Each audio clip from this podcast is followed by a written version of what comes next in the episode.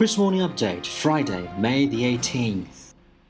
The US stock sold off in early trade Wednesday as renewed political turmoil in Washington cast doubt on whether President Donald Trump can push forward with a pro growth agenda that had helped drive stocks to repeat records. The main indexes were on track for their largest daily declines in nearly two months, the continuing political uncertainty sent the S&P 500 index down 25 points or 1% to 2376 with 10 of its 11 main sector trading lower.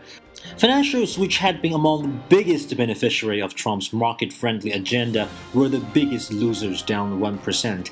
The Dow Jones Industrial Average down 1.1%. Of the 30 blue-chip companies, 27 were trading lower. Goldman Sachs and JP Morgan were leading the losses down more than 2%. The Nasdaq Composite Index, which closed at a record for a second session in a row on Tuesday, declined 72 points or 1.2%.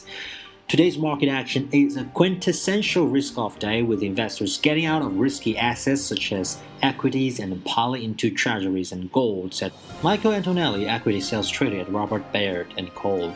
The big sell off in banking stocks suggests that the market now believes that no tax or regulatory reforms are coming, Antonelli said. Witness for global equities came after the New York Times reported that Trump in February asked the then Federal Bureau of Investigation Director James Comey to stop his investigation into former National Security Advisor Michael Flynn. The report also prompted some House Republicans to call for further investigation for the FBI to hand over documents related to communications between the president and Comey, whom Trump fired earlier this month. The CBOE volatility index, which measures implied volatility on the S&P 500, jumped 20% to 12.78, on pace for its biggest daily climb in 8 months. Perceived haven assets rose with gold up $18.5 or 1.5% to $1,254.9 an ounce. Demand for U.S. government bonds pushed the yield on the 10 year Treasury note to a 2.26%, a three week low.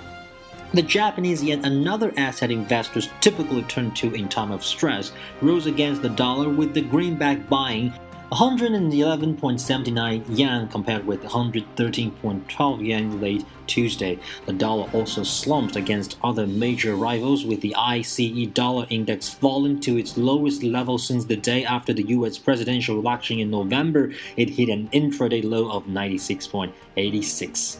Given that the Trump trade is one of the main reasons the stock market has been able to break records of late, it is understandable that the scandal engulfing the US government would be of some concern to investors, said Connor Campbell, financial analyst at Spreadex, in a note. That's because this crisis will likely prevent Trump from pushing through the very policies like his huge infrastructure plans and generous tax cuts that fueled much of the recent rally anytime soon, undermining the basis for the current highs, he added. The probability of a Trump impeachment has gone up after the recent events, analysts noted, with bookmarker Paddy Power's odds reflecting a 33% chance it could happen. An impeachment requires the backing of two thirds of the Republican controlled Senate. The latest twist in the Trump Comey saga has U.S. stocks set for a drop and politicians firing off zingers. Dow futures have moved more than 100 points lower, and many analysts are blaming the selling on the New York Times report late Tuesday that the President Donald Trump tried to influence the Federal Bureau of Investigation's probe into links between his inner circle and Russia. The White House denied the report, while the Times said the then FBI Director James Comey wrote memos after meeting and phone calls with Trump to provide a paper trail of his attempts to influence the investigation. Senator John McCain, among the Republicans, a frequent Trump critic, has generated buzz for likening the state of affairs to the scandal that led to President Richard Nixon's resignation in 1974. He said, We've seen this movie before. It's reaching Watergate size and scale. This is not good for the country. The Arizona Republican statement came at an International Republican Institute dinner on Tuesday night with political commentators Ana Navarro and other reporting what McCain said.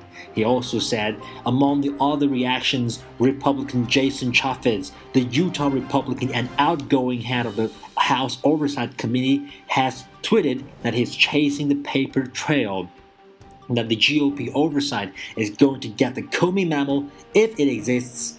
I need to see it sooner rather than later. I have my subpoena pen ready. And a senior Trump administration official is cursing like a sailor over the situation, according to a Daily Beast report. He says a senior Trump administration official says the president is completely fucked. And that's our update for today. Stay tuned for our Saturday update.